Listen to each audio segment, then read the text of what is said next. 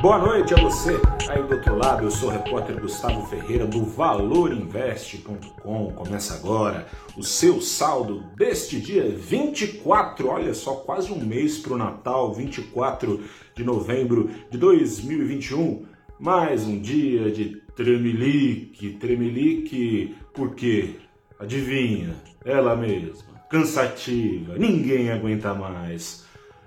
A PEC dos precatórios segue se arrastando e as incertezas se acumulando, mas, apesar do tremelique vencido já no início da tarde, o Ibovespa então subiu, subiu 0,83%, foi aos 104 mil 514 pontos, enquanto o dólar devolveu a alta de ontem, caiu não muito, que também não subiu muito ontem, caiu 0,24% aos R$ 5,59 centavos. Vou falar primeiro do Tribilique, depois da estabilidade, do fôlego tomado pelos corajosos investidores aqui no Brasil.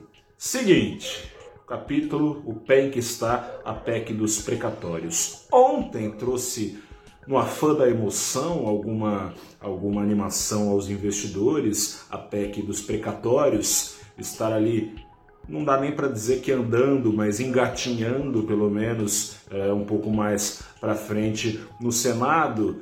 Mudanças são propostas, vazaram na imprensa pelos senadores, mudanças que para 2022 não trazem um 2022 maravilhoso fiscalmente, mas pelo menos as mudanças propostas pelos senadores não pioram ainda mais o que já está ruim, ou seja, para 2022 já está na conta, né, o teto de gastos derrubado. O problema é 2023 até Deus sabe quando, até talvez todo sempre pessoal leu com mais calma lá o que está sendo proposto pelo relator Fernando Bezerra no Senado, o senador Fernando Bezerra, uh, para 2023. Até todo sempre está sendo armada uma bomba fiscal para explodir. Que se explodir implica mais endividamento para o governo, que não se sabe de quanto e até quando, por quê. Por quê?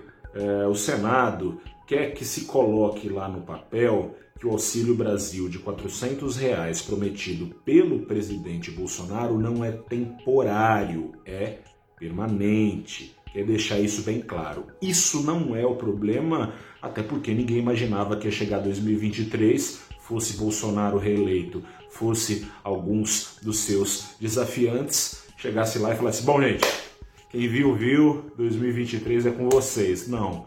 E a economia não vai estar tá lá essas coisas, vai precisar ainda transferir renda é, a milhões e ainda mais milhões do que já tinham antes da crise de brasileiros abaixo da linha da pobreza.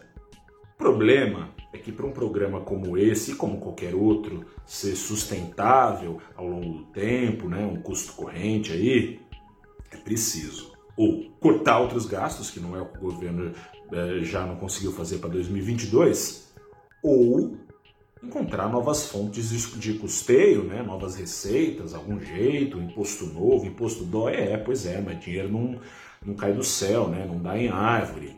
O que, que querem os senadores? Que o programa seja eterno,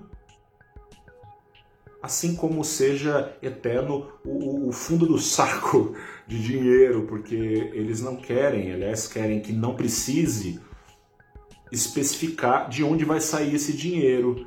O programa, segundo eles, pelo menos no que está sendo desenhado, não precisa de verba garantida. É um negócio maluco, né? Pois é, esse é o Brasil. Mas Streamlink passou pelo seguinte: primeiro, foi por duas coisas que tem muito a ver não com esse longo prazo que trouxe Streamlink, mas com curto prazo. O Banco Central, na figura do seu presidente Roberto Campos Neto, falou mais uma vez que vai fazer de um tudo que está dentro do seu alcance para jogar a inflação desse ano na altura dos 10% até 3%, que é a meta. Ele falou que vai fazer tudo porque o Banco Central persegue a meta, segundo ele, que significa 3% de inflação ao ano.